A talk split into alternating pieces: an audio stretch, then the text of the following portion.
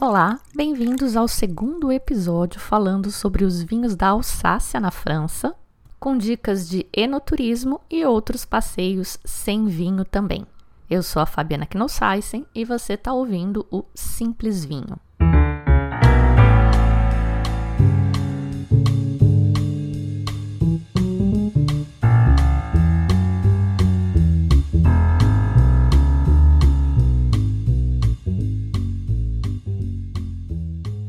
Você é novo por aqui, vale saber que o Simplesinho foi pensado para funcionar como um curso de vinhos, porque a gente aprecia melhor um vinho quando tem mais informação sobre ele. A gente começou então aprendendo sobre vinhos brancos, tintos, espumantes, doces, licorosos, como eles são produzidos, como essas técnicas de produção e o terroir influenciam nas características que esses vinhos vão ter e evoluímos para falar de vinhos específicos, de regiões, de produtores e hoje o tema é Alsácia. Se você achar esse conteúdo legal, você pode ajudar a fazer com que ele chegue a mais pessoas, avaliando na plataforma que você usar para ouvir e compartilhando nas suas redes sociais. E se você já é um velho apreciador do conteúdo do Simples Vinho, você pode considerar apoiar esse trabalho sendo um padrinho ou madrinha do Simples Vinho. Os padrinhos têm acesso a conteúdos exclusivos e promoções de vinhos especiais. Saiba como ser um padrinho acessando simplesvinho.com/apoie.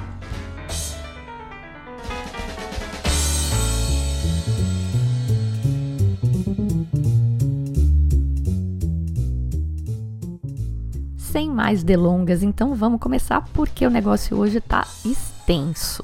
Se você ainda não ouviu a primeira parte sobre a Alsácia, te aconselho a dar um pause agora e ir lá conhecer a região, a história, que tudo isso vai te ajudar a entender melhor os vinhos. A proposta hoje é percorrer a Rota do Vinho da Alsácia, uma das mais tradicionais deste país super tradicional em vinhos, destacando atrações e alguns produtores mais notáveis. E para me ajudar com isso, eu tenho a convidada Ana Carolina, que já é velha conhecida daqui do podcast.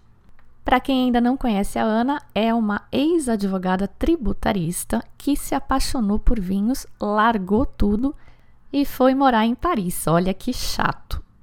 Por lá, ela já trabalhou em revistas especializadas de vinhos, restauração e atualmente ela é cavista.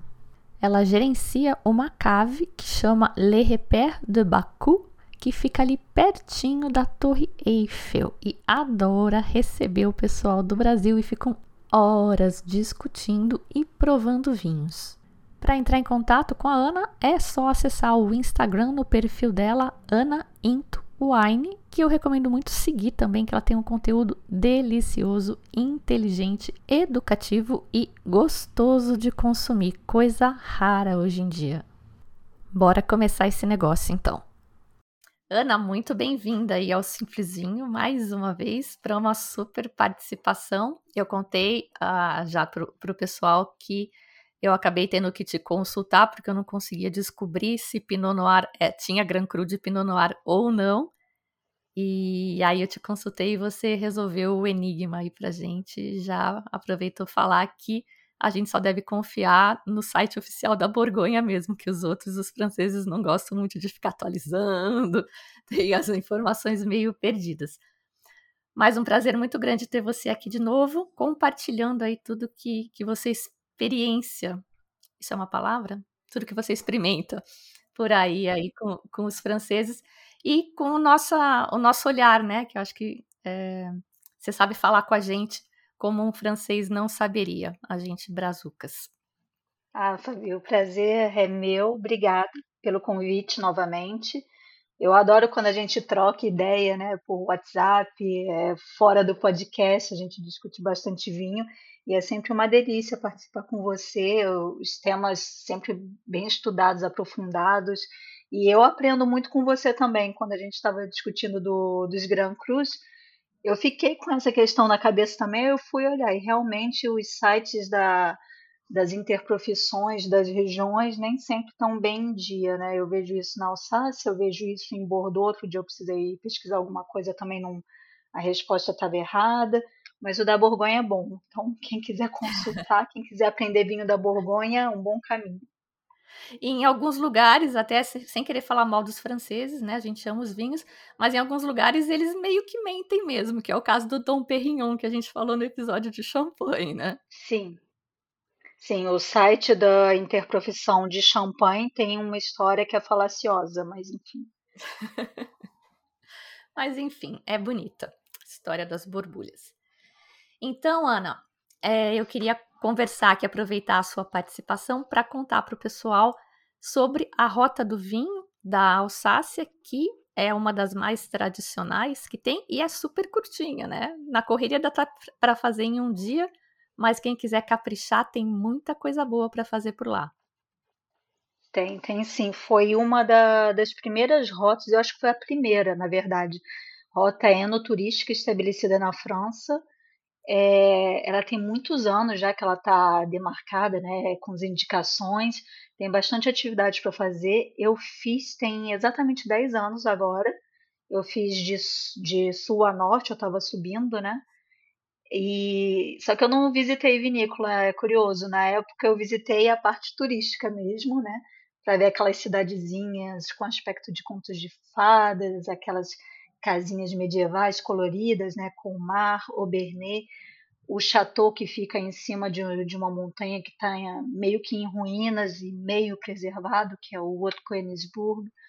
Então, só por esse aspecto já vale a passagem. Mas quando a gente junta isso, a visita aos produtores, tem muito, muita coisa boa na Alsácia, muita coisa pouco conhecida mesmo aqui na França e que vale a pena explorar e os preços continuam razoáveis. Isso que eu acho muito interessante.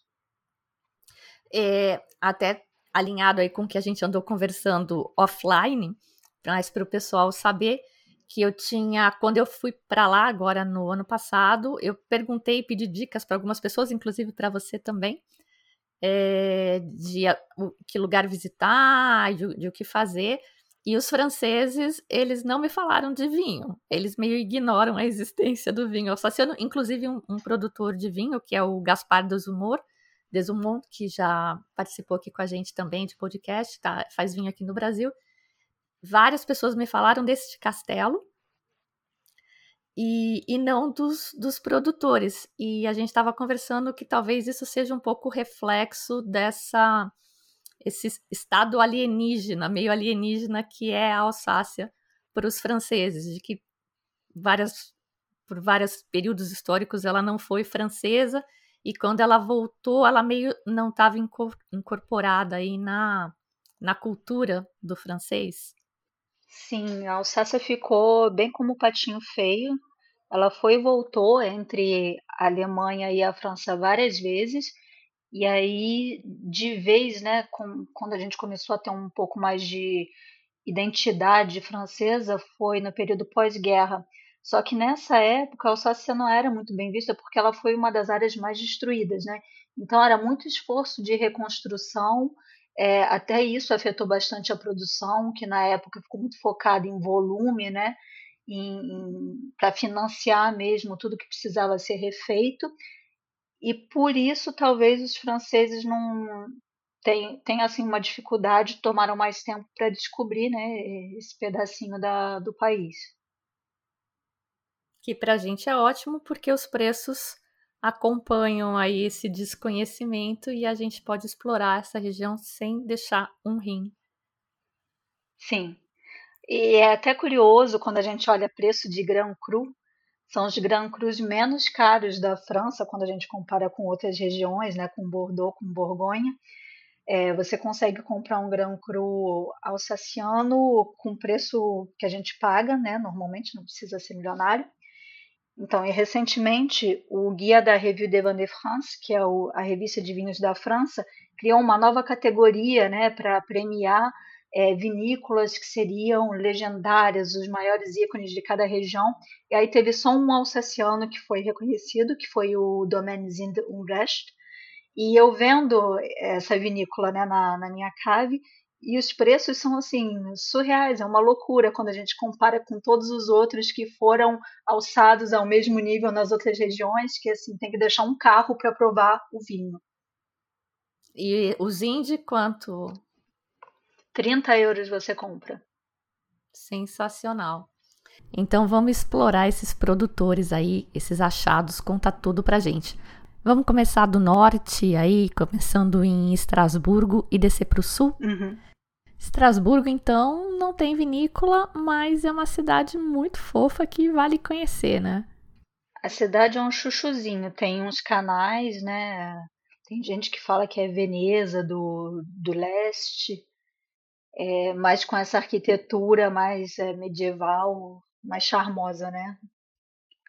E perto da Alsácia, um pouco mais ao norte, até tem a área de, de vinhas, mas não são as mais qualitativas. A parte norte ali da Alsácia, mesmo quando a gente começa na, na rota do vinho, né, a parte norte tradicionalmente era mais de vinho de, de volume, de grande produção, é, caractere mais é, diluído, assim, sem grande expressão, sem grande identidade. Então, hoje, quando a gente para para pensar, tem poucas vinícolas de grande renome que estão instaladas ali. Algumas realmente se destacam muito, mas a, a maioria se concentra um pouco mais para baixo. Alguma que você cite ali em cima? Não lembra de nenhum nome? Ali em cima tem duas. Tem uma que é uma das minhas favoritas, que é o Domaine Ostertag, que é do André Ostertag, agora é o filho dele, o Arthur, que está à frente e que eles, é, curiosamente, não são grandes especialistas de Riesling, apesar de terem dois Rieslings que são é, icônicos, eles são grandes especialistas de Pinot Gris, fazem muito bons Pinot Blanc também, e Sylvaner. Quando a gente pensa em Sylvaner, é, é uma uva, né, uma casta que foi usada durante muito tempo para fazer esse vinho de grande produção, né, de matar sede, para vender, para exportar, desde a época dos alemães. Era um, um vinho só para fazer dinheiro. E o Ostertag tem umas cuvées de, de velhas vinhas que são excelentes.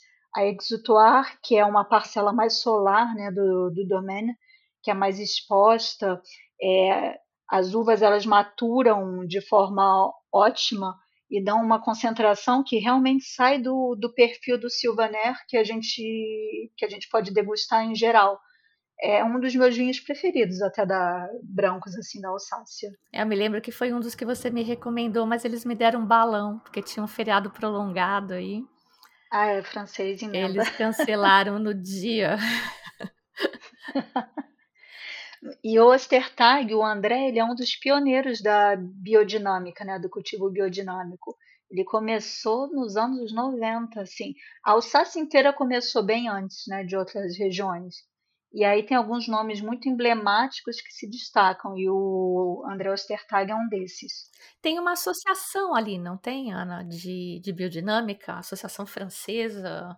Biodivan até o presidente, o presidente da Biodivan, se não me engano, é da, ou ele é do Albert Mann ou ele é do Zind Umbrecht.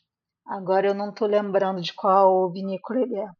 Mas eles são bem envolvidos, tanto que quando tem o salão Biodivan aqui em Paris, eles estão sempre. O clima ajuda também a ser orgânico e biodinâmico, daí é um passo além.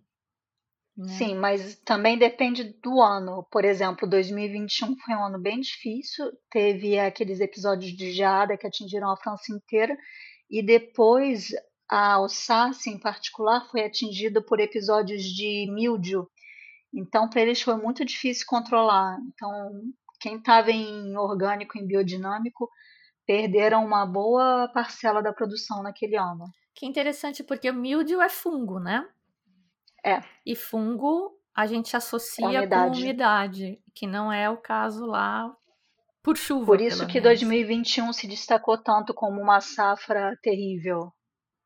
Mas também é, o que sobrou né, na, nas vinhas de, deu vinho de, de muito boa qualidade, mas eles perderam em, em rendimento, em volume. Sim. E uma coisa muito bonitinha, que eu não sabia o nome, mas eu vou falar e todo mundo vai saber do que eu tô falando, é a arquitetura estilo enxamel, que são aquelas casas que para mim eram coisa típica de alemão, com aquelas vigas de madeira aparentes na por fora da casa, na estrutura e toda colorida. E eu fui aprender aqui em Santa Catarina que temos a rota do Enxamel também. Quem não puder ir na Alsácia visitar, pode dar uma passadinha aqui pela rota uhum. do Enxamel. Em Santa Catarina, isso. Sim. E uma coisa que se destaca muito é que tem essas, né, essas estruturas em madeira, né, os telhadinhos bem é, em ângulo, e as cores, tem muita casa colorida e não é um, uma coisa muito característica da França. É bege é a França, muito né? monocromático. Sim, no sul é terracota um pouco, ocre. Aqui em Paris é tudo cinza e lá é colorido, é, é uma coisa que salta aos olhos e, e é muito bonito. Assim, um aspecto arquitetônico bem interessante para quem está fazendo turismo.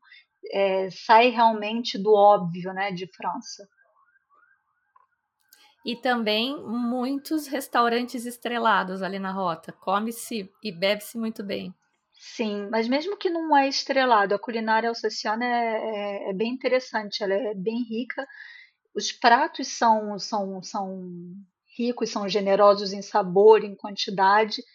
E para quem gosta de comer acompanhado de vinho, é um prato cheio, porque as harmonizações são, são muito boas eles usam muito acidez na comida também, né? Então isso com o vinho, especialmente o branco da região, casa às maravilhas. Riesling com chucrute é dos céus, então. Sim. E a charcuterie também. Seguindo ali, então, do, do Ostertag, seguindo para o sul, o que, que se destaca para gente? Ali mais para o meio, entre Celestat e Colmar, é, tem duas cidadezinhas, Riquevier e Ribeauvillé, que são um pouco epicentro né, de, da viticultura. Ribeauvillé tem uma cave cooperativa que chama Cave de Ribeauvillé, que dentre as caves cooperativas é, da França em geral, ela se destaca em termos qualitativos, é, ela obtém boas pontuações nos guias especializados, eu já provei vinhos deles, são, são, são bem feitos realmente a gente normalmente tem um pouco de preconceito, né, quando é vinho de cooperativa, mas lá pode ir sem medo. É, na região também tem é, o Marcel Daz. Essa vinícola tem uma história interessante porque vai um pouco na contramão e gera umas discussões é, da filosofia mesmo de produção da Alsácia como você já falou, a, Alsácia ela coloca muito em destaque as castas, né? E trabalha muito em varietal, tem muito pouco é, blend, muito pouco corte. Só que o Marcel Daz é, é um domínio que trabalha historicamente com coplantação de castas. E aí o blend ele é feito ali na vinha, né? Então, normalmente quando outras vinícolas trabalham em blend, o que já é mais raro né, na, na região, elas fazem o blend na fase de vinificação. E eles não, eles, eles pensam que a expressão do terroir no blend ela é otimizada quando a gente planta tudo junto. Então, isso eu acho que é, que é alguma coisa muito interessante para o apreciador de vinho conhecer e comparar. Cofermentações aí, as famosas cofermentações, no caso. Ele faz o field blend, e o que sai de lá ele fermenta. É, vai tudo junto, né? Não tem a separação. Porque a gente pode plantar separado, colher e cofermentar, né? Na, na adega. Mas eles não, é tudo junto desde o início. Então ele já pensa, ah, essa parcela vai ser ideal para para uma mistura, então eu já vou plantar tudo junto. E isso há muitos anos, é uma questão realmente histórica. Interessante. E aí, puxando o gancho que você falou das cooperativas também, eu estava lendo na revista Decanter que a Alsácia se destaca realmente pelos vinhos de. Não que ela se destaque pelos vinhos de cooperativa, mas os vinhos de cooperativa da Alsácia têm um patamar de qualidade não pouco visto em outros lugares, inclusive eles têm Gran Cruz, né? Sim. E, e é engraçado porque é um, uma elevação de qualidade gradual, não só das cooperativas, mas da região como um todo. Tem mais ou menos uns 20, 30 anos no máximo que isso começou, porque a Alsácia era muito mal vista, era o vinho de volume, de baixa qualidade.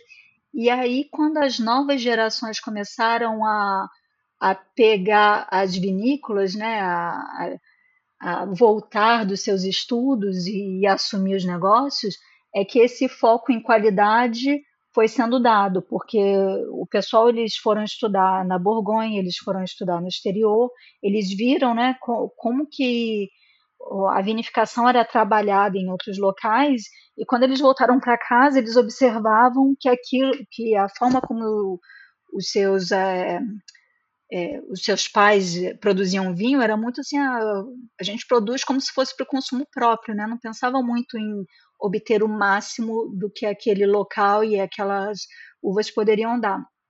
E aí veio nessa crescente de qualidade, e na mesma época as cabines cooperativas embarcaram. Então não foi um movimento que em outras regiões a gente vê que o, o, a vinícola familiar ela começa nessa partida de qualidade antes e só depois que a cabe cooperativa segue. Na Alsácia todo mundo foi subindo ao mesmo tempo. E é todo mundo razoavelmente pequeno, é bem pulverizado o mercado aí. É. Não, não tem como a gente ver, por exemplo, em Bordeaux, grandes investidores. Ainda é uma próxima fronteira. Algumas coisas que a gente tem visto acontecer no Beaujolais, que várias pequenas vinícolas estão sendo compradas por investidores, a gente vai acabar vendo na Alsácia um pouco mais à frente. Então a hora de visitar é agora mesmo. É, porque depois a gente não sabe que caminho que vai tomar, se vai ter uma massificação de estilo, é, se vai ter um, um, grande investimento que vai exigir também um grande retorno, então tem que colocar isso no preço de cada garrafa. Então, realmente, o momento para ver a originalidade da Alsácia, eu acho que é agora, porque a gente atingiu um, nível de qualidade, um patamar é muito bom, quando a gente olha os guias né, é, especializados aqui dos últimos anos, a gente vê que as notas das vinícolas, o número de estrelas que cada uma acumula, vai subindo. E quando você pega, tem o guia da revista de vinhos da França, ela sempre indica a vinícola que subiu né, no ano, eles botam uma setinha. Você vai passando as páginas no, na, na parte de Alsácia, tem muitas que estão subindo, subindo, subindo, e eles indicam falando, olha, a próxima estrela está próxima. E aí, voltando a falar ali do meio, né, desse, caldeirão de, de bons produtores, o que, que tem ali perto de Ribeauvillé, de Riquevir, de é, até ali perto de Colmar, que eu acho que vale muito a pena. como eu não fiz as visitas, eu não sei como é que está a parte receptiva né, das vinícolas, mas vale a pena, no mínimo, provar os vinhos. Né? Tenta bater na porta, se não conseguir, prova o vinho ou numa casa ou no restaurante que é o Domaine Trappé, que é, é como se fosse um braço do Domaine Trappé da Borgonha. É a esposa do Jean-Louis Trappé, que é de origem alsaciana, ela tinha vinhas, resolveu é, pegar né, a condução dos negócios, os filhos dele se instalaram lá. Então, assim, com umas ideias bem inovadoras, em poucos os anos que eles é, começaram esse negócio lá, eles já atingiram um nível de qualidade excepcional e a novidade é que eles estão pensando em plantar Gamay e Syrah, porque tem uns pedaços da Alsace que o terroir é granítico. Então é muito condizente com o que a gente encontra no Rhône e no Beaujolais. E no passado é, tem registros de que era Gamay a uva tinta mais implantada, né? Então pode ser que é, a gente tenha inovações vindo através desse domínio. Aí dos mais tradicionais ali também na área, tem o Weinbach e o Trambach. O domaine Trambach, ele é um dos maiores, né, é, em termos de, de volume, de superfície próprio, e eles também funcionam como negócio. E foi um dos grandes responsáveis por, por colocar o nome da Alsace é, no cenário mundial, porque eles conseguiram pulsar bem as exportações. Então, assim, as grandes cuvées, tipo Frederic Emile, a outra, eu esqueci o nome agora, depois eu acho aqui, é, a gente encontra em mesa de restaurante estrelado, mas a, os vinhos de entrada de gama também são muito bem feitos, porque eles pensam muito assim, tem um nome a zelar, tem que manter a reputação. Então, assim, desde o vinho que custa menos de 20 euros, já é uma boa, já é um bom investimento. E o Vai Embaixo é, é um dos que assim, a produção é pequenininha, é altamente qualitativa. É, para quem gosta de tinto, tem, tem o Pinot Noir. Não são todas as vinícolas da Alsácia que vinificam Pinot Noir, eles fazem, e é excelente.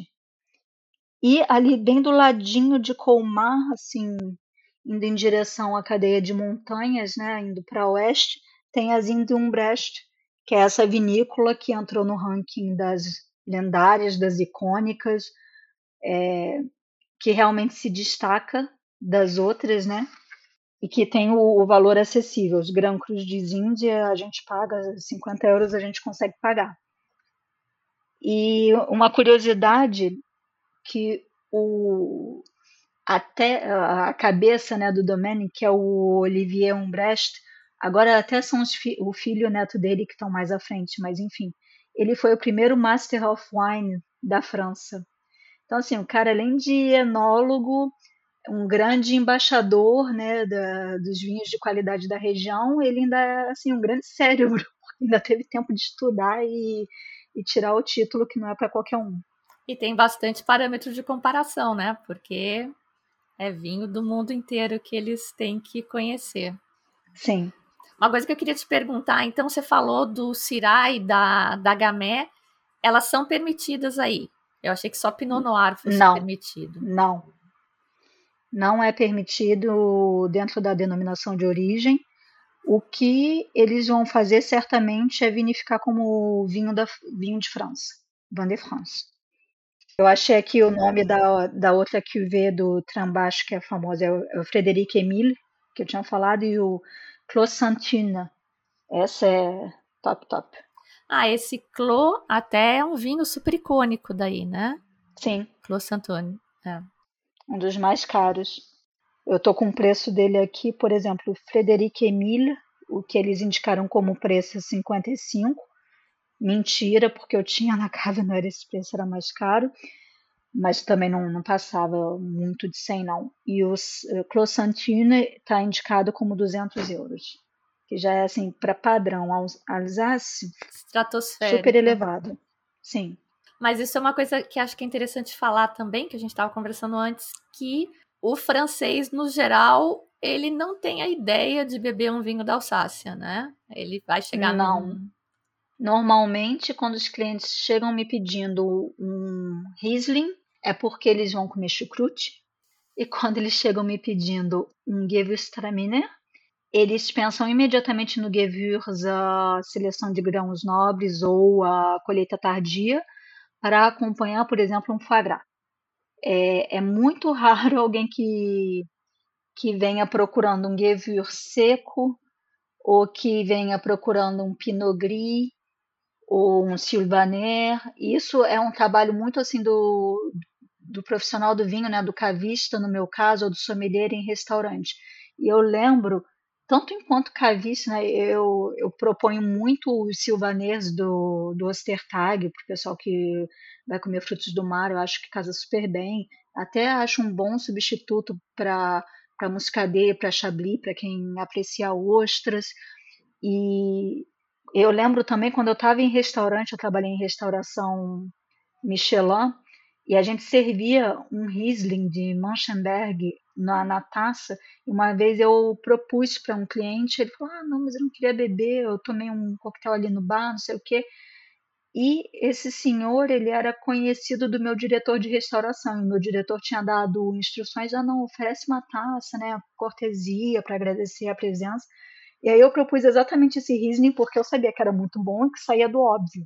No final da noite, esse senhor ele tinha me pedido cinco ou seis taças, ele sozinho, a esposa não estava bebendo, porque realmente é muito bom, a pessoa não tem ideia, né? E uma vez que prova, ele podia ter pedido a garrafa inteira para acompanhar o jantar dele, mas que nem enfim. era chucrute.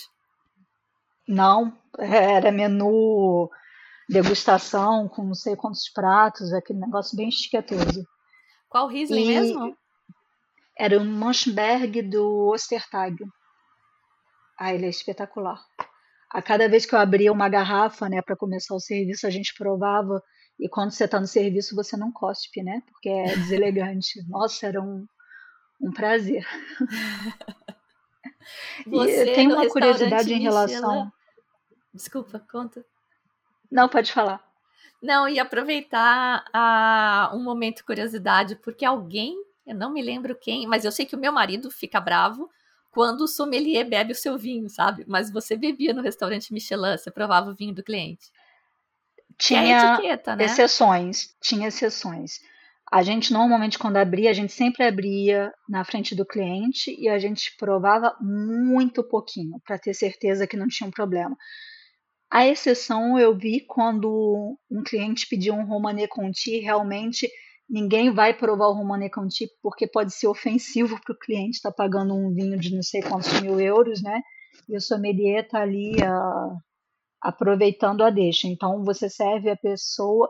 Eu não sei se em todos os restaurantes é essa filosofia, né? Mas enfim, eu não vi o meu chefe provar nesse dia.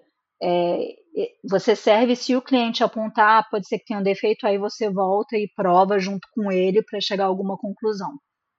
Se na verdade serve torcendo para o cara achar que tem defeito, né?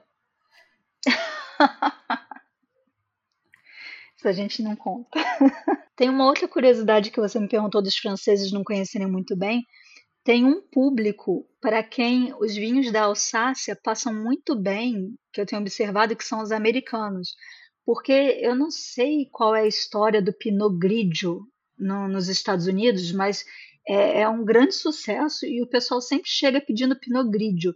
E Pinot Gris não é um, uma uva que a gente encontra em tudo quanto é canto na França, não é tradicional, né? A gente encontra na Alsácia pronto. E aí eu sempre direciono, né, para Alsácia e eu fico pensando, nossa, eles estão levando um vinho que vai ser tão superior a, certamente ao Pinot Grigio que eles estão acostumados, que vai ser uma coisa tão mais sensacional.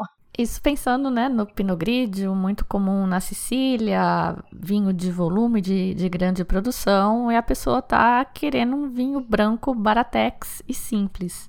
É isso que eu tenho em mente, né? Mas o Pinot Gris da, da, da Alsácia, quando ele é bem vinificado, né? Ele é colhido com uma, a maturidade, a gente fala isso em uhum, português. Maturidade. Madurez, é, maturidade ótima. Ele dá vinhos sensacionais. Outro dia eu, eu saí com uns amigos brasileiros que estavam aqui, quando eu ainda podia beber. É, a gente foi num, num, restaurante que eu gosto muito, no Frenti, e eu falei, ah, vocês querem provar alguma coisa para ser um pouco do óbvio? A gente pegou um Pinot Gris, uh, foi do Albert Mann. Eles adoraram. É assim, realmente é uma coisa que se destaca. Continuando a nossa viagem pela rota do vinho da Alsácia, seguindo o sentido sul, a próxima cidade, as próximas cidades aí dignas de nota que todo mundo me recomendou são Riqueville e Ribeauvillé. Riqueville é uma vilazinha super bonitinha. Você visitou lá como turista, né? Toda muradinha, você vê os vinhedos super ao pequenininha. Come-se bem. Não é nem ao longe, né? Tá do lado. é, na, na verdade, na Terra Hugel dá para você ir andando, né? Caminhando. Essa rota de vinho é muito boa para quem gosta de andar de bike.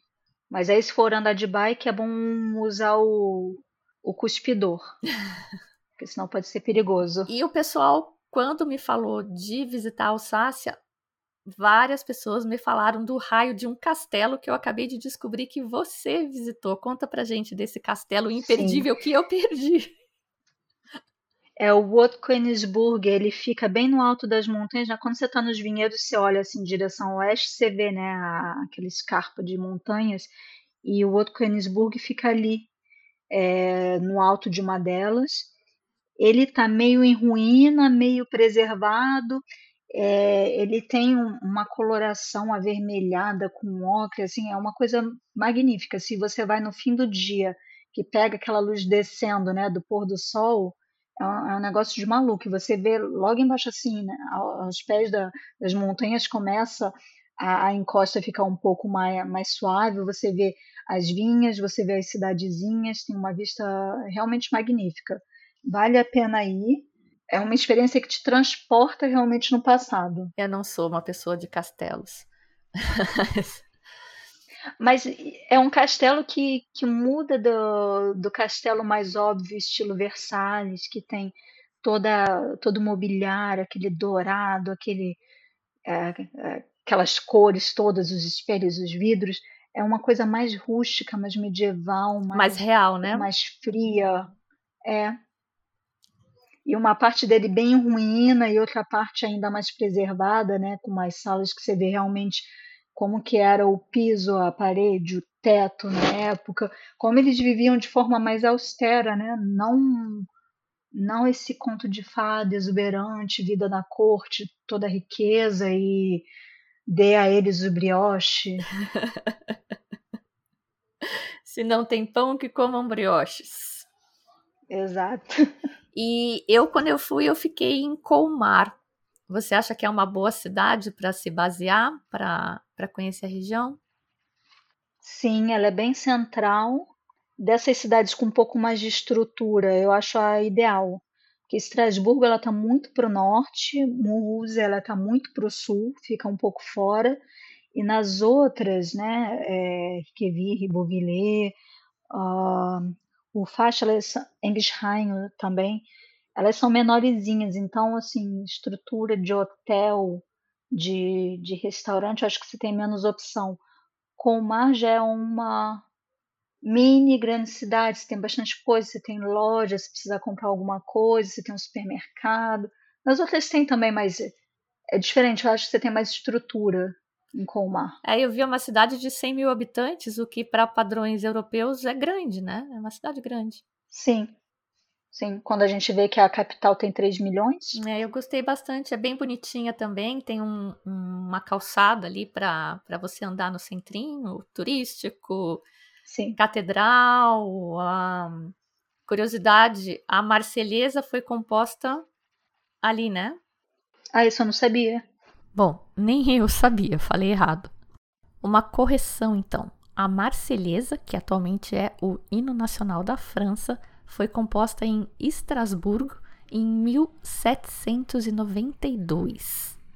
O nome original era Canto de Guerra para o Exército do Reno e foi composto por Roger de Lille e foi composto por um oficial do exército francês, um músico autodidata, a pedido do prefeito de Estrasburgo e deveria estimular e encorajar os soldados no combate de fronteira na região do rio Reno. Ela foi composta dias depois da declaração de guerra ao imperador da Áustria. Mais algum produtor, Ana, que você queira mencionar? Alguma barganha, ah, alguma dica? Eu falei brevemente de Albert Mann, né, que é um outro produtor é ali do ladinho de Comar, um pouco mais ao sul, que também é, é qualidade garantida, pode provar. Inclusive, Albert Mann é um dos maiores produtores de Pinot Noir de qualidade da Alsácia. É, antes do Pinot Noir ganhar. E o dele não é Gran Cru, ou ele tem Gran Cru? Ele tem um Gran Cru agora. Antes de virar Gran Cru, ele colocava umas letrinhas no rótulo para indicar qual era o terroir. É, para o Henst ele colocava H e para o outro ele colocava. Ah, é o Hengst que ele tem. O outro ele não tem. É, e ele foi realmente o propulsor da, desse lobby para o Pinot Noir ganhar é, qualificação de Grand Cru. E foi a vinícola Albert Mann também que primeiro se atentou para a necessidade de fazer um Pinot Noir com mais estrutura, não aquele vinho é, leve, diluído, assim, que, que era feito meio que para consumo da, da própria família, dos trabalhadores, mas que sacou que ali dava para fazer vinho de qualidade. Não vou ousar dizer que nível Borgonha, porque, né? É, mas que eles perceberam que algumas parcelas tinham composição de solo similar ao que a gente encontra em alguns lugares da, da Borgonha, né? Que essa mistura de argila e calcário, que dá essa profundidade e essa longevidade aos pinos. E eles identificaram isso e foram realmente. Eles têm, acho que, quatro é, cuvées de Pinot Noir que são excelentes e são realmente referência. Deixa eu até pegar aqui o. Tinha uma que eu, que eu tinha na cave que teve um cliente que ele ligou em todas as caves do, de Paris para comprar, ele acabou com o nosso estoque, que é o Clos de la Faille. Ah, então ele colocava o H, o H virou o Grand Cru Ernst, tem um outro que é P, que é. Eu não lembro qual é o, o nome da parcela. É, e tem um outro que chama Le Sainte-Claire. E se você olhar, por exemplo, o Claude Lafay, o preço é, produtor é 50 euros. Então, para um dos únicos Pinot Noirs Grand Cruz da região, é razoável, né? Muito razoável. É uma outra coisa que, que eu queria saber aí, o que, que. Não sei se você quer comentar sobre isso ou se não tem muito mais o que comentar.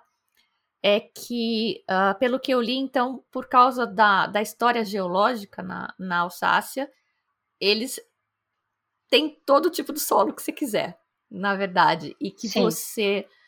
É, mesmo no mesmo vinhedo, de repente aí num, num dos Gran Cruz, você tem parcelas de solos diferentes e você produz vinhos completamente diferentes no mesmo vinhedo. Então, sim. Como é que você se dá a dica para gente olhar para a Alsácia por estilo da casa, já que por terroir não dá muito para a gente ter ideia? O estilo do terroir ele está começando a ser uma preocupação recente das vinícolas mais qualitativas, né? de realmente imprimir a identidade daquele local, daquela pequena parcela em cada vinho. Quem faz muito isso, por exemplo, é o Zinzenbrecht. O problema dos Gran Crus da Alsácia, que são até hoje né, 51, é que tem uns que são extensos. Então, como você falou, eles pegam é, parcelas de solo diversas. Então, você não tem realmente como, como identificar o que eu dou de dica é olhar pelos produtores e tentar descobrir quais são os nomes das cuvées dos produtores. E aí, quando você provar, você guarda. Ah, esse daqui foi um Schlossberg, interessante, gostei. Esse foi um Hengst, esse foi um uh, Zutzenberg. E aí você tentar procurar, mas depende também do, do tamanho do Gran Cru. Por exemplo, o Zutzenberg ele é, ele é Sylvaner. Então você não vai achar um. Não, não tem muitos outros, né? Agora, para Riesling tem bastante diferença. Inclusive, tem Rieslings que apresentam características defumadas, outros um mineral mais franco, outros um frutado mais, mais expressivo. E realmente tem que esperar, porque essa expressão de terroir ela está começando agora é um pouco precipitado a gente cravar que um vinho vindo desse lugar vai ter sempre esse perfil. Mesmo em locais onde a gente já já já está mais acostumado com a noção de terroir, que isso já é estudado há séculos, como na Borgonha, às vezes a gente se surpreende. A gente tem na cabeça que um Gebré Chambertin vai sempre ser um, Pinot Noir mais frutânico. Outro dia eu provei um que era, era leve, em termos de tanino. Então, assim, tudo depende também da, da técnica que o vinheirão, o vinheirão vai usar na, na adega. E aí você estava falando do, das parcelas que é muito variado. Teve uma, uma coisa que eu vi outro dia que eu achei bem curioso. Tem umas parcelas que são de solo arenoso. E aí o domaine trapé, né, nessa ideia mais é, revolucionária, né, que são os filhos do Jean-Louis Trappé que estão trabalhando, que querem plantar Gamay, que querem plantar Syrah, eles fizeram duas parcelas sem porta-enxerto. Então são as vinhas franco, franco de pé, é, a gente fala franco de pé, não, pé franco, não sei em português. É, em pé franco isso. Então a gente vai ver que resultado que isso vai dar, porque é, é proteção contra a filoxera, né? Ah, o solo arenoso meio Sim, que é, é o único pra... solo que o único solo que dá para hoje em dia fazer experiência é, de não usar a porta enxerto é o solo arenoso. Quem estava fazendo bastante isso foi no, no Vale do Loire, né, em Saumur. É o Thierry Germain, do Domaine de Roche-Neuve. Ele tem uma, um vinho que até chama Franck de Pierre, e agora os trapês estão experimentando na Alsácia também. Então isso é alguma coisa para ficar de olho, pode ser coisa bem interessante. E eu vi também, você deve ter, ter visto, eles têm uma associação do Franck de Piet, né? Tem uma associação de produtores não só franceses, aí tem o pessoal do Mosel, que é também muito pé franco, tem lá que eu não sabia. E, e aí defendendo que essa sim, essa sim é a verdadeira expressão da planta, porque não tem o Mas posso ser sincera, outro dia eu estava degustando com Thierry Germain, no salão até do Biodivan, né, porque eles estão em biodinâmica, e aí eu provei lado a lado o, um dos vinhos dele que é o mais emblemático, que é La Marginale, que é um 100% Cabernet Franc, e o Franc de Pierre. A explosão do frutado do, do pé franco comparado com o outro é um negócio assim de louco, muito surpreendente. Mas não pode ser que tinha uma maceração carbônica nesse, uma vinificação diferente? Ele não mencionou maceração carbônica, mas eu acho assim o, o brilho do frutado assim na boca, porque o marginal ele é denso, ele é meio terroso, ele ele tem um perfil completamente diferente e assim é a mesma denominação de origem. Eu fiquei tão surpresa que eu até peguei, eu trabalho né, com, com os vinhos deles, eu até peguei um aqui para minha casa. Mais alguma coisa que a gente precisa falar, Ana? Ah, de atualidades, você falou de Grand Cru. Tem um lobby aí rolando também, mais ou menos ao mesmo tempo do ao mesmo tempo que começou o lobby do Grand Cru para Pinot Noir que é o lobby do Premier Cru, que é uma coisa que faz total sentido, né?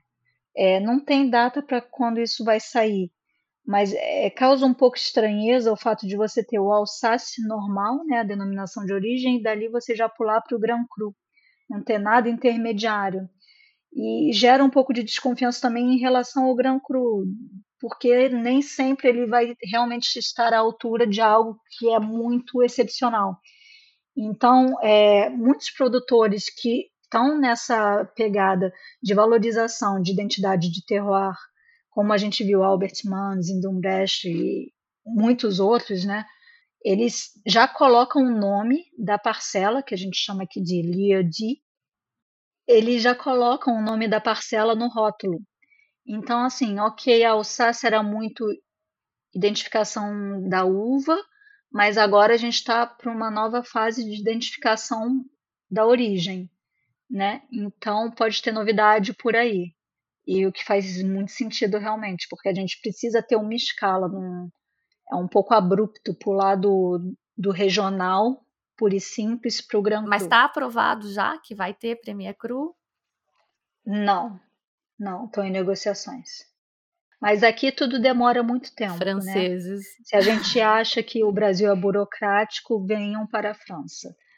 Uma coisa que eu vi a discussão e que eu acho que já está aprovado é a coisa de rotular o grau de doçura na... no rótulo, enfim, de, de marcar. Isso é uma coisa que é, causa muita confusão. Isso contribui também para um pouco da resistência mesmo dos franceses, né, de pedir, de, de se dirigir é, aos vinhos da Alsácia, porque a gente sempre tem uma dúvida se ele vai ser seco ou se vai ter açúcar residual. Tradicionalmente, os vinhos eram vinificados é, com açúcar residual, né, mesmo quando não eram os licorosos. Nessa alavancagem nos últimos 20, 30 anos, a tendência foi se dirigir é, aos vinhos secos, né, bem, bem secos e bem tensos, bem ácidos, né? Mas a, ainda hoje a gente tem dúvida, né? Quando a gente pega um vinho, a gente nunca sabe. Alguns produtores já colocam no, no contrarótulo. O Albert Mann coloca, tem uma barrinha e ele coloca exatamente onde aquele vinho está especificamente. Outros tantos também fazem. Muitos não fazem, você tem que ligar na vinícola para descobrir. Então não é regulatório ainda. Ainda não. Ainda não. Eu tenho muito rótulo lá que não tem alguma indicação. E, inclusive, aqui um, um desabafo. Quando eu fui, assim, não dei conta, eu enjoei de beber vinho doce no Mosel e na, na Alsácia. Teve um que eu pedi num, num bar, bar Alvan, né, que eles chamam de Winstub. Ali eu achei um nome super engraçado. E um Auxerrois, como é que diz? Auxerrois. Auxerrois. Ah, que diferente, nunca provei. deixei a taça lá, porque não desceu. Você tem que provar o Auxerrois com Chardonnay do Zindumbrecht. É excelente. É um vinho que chama Zind, como o início né, do nome da vinícola. Que não é nada, Muito né? Porque tem Chardonnay, então é vinho do país, vinho da França. tem razão. Essa cuvée ela não é denominação de origem Alsace. E o que, que você diz que, que é um Auxerrois? Qual que é a característica dele? É um primo do, do Chardonnay e do Pinot Blanc. Ele dá mais corpo e ele diminui um pouco a acidez. Então ele deixa o vinho mais Gordinho. envelopante, mais redondo. É. O Pinot Blanc, algumas vezes eles já, já vinificam em, em barrica, então já dá esse um pouco mais de corpo, mas o, o Auxerrois ele ajuda nisso. E o Chardonnay é muito usado na Alsace para fazer o cremant também, né? Que a gente não falou nada de cremant da Alsácia e que é o espumante mais É famoso 30% da produção. Não, e pelo que eu li aqui, pelo que me contaram, é o espumante mais famoso da França depois do champanhe. Mais consumido. É junto com o Loire. Talvez por preço. Depende, se for de um bom produtor vai ser caro também. Mas tem um dito aqui em francês que é mais vale um bom cremant do que um champanhe ruim. Bom saber. Não, mas é verdade. É, o rótulo engana. É, o problema é que é, é coisa para conhecedor, né? Mas aqui o pessoal gosta muito de cremant. É, real- tem realmente um mercado. Aí para o Brasil tem menos. Eu acho que tem o Lo, Lo, Lo, Laurence, eu não sei como é que fala, se é em alemão ou se é em francês. Eles exportam bastante para o Brasil, porque eu comprava aí. E é assim, um cremant justo. Mais um mercado para gente explorar. Então, tem uma região que é mais focada em cremant ou é meio distribuído por todos os produtores? Algum produtor destacado? Mais para o norte, ali nessa meiuca onde tem os mais qualitativos, não, o foco é realmente muito Riesling, Gewürz, Pinot Gris. É mais para o norte. E nenhum nome destacado. Não, acho que todo mundo faz um pouco. Que me vem à cabeça, não. Excelente, Ana. Então, muito obrigada. Obrigada a você, Fabi.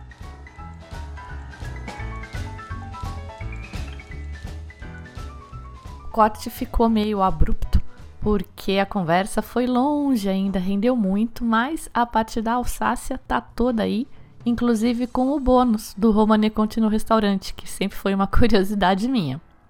Tem mais material sobre a Alsácia, fotos, vídeos, enfim, sobre essa viagem que eu fiz lá no site simplesvinho.com e também no Instagram.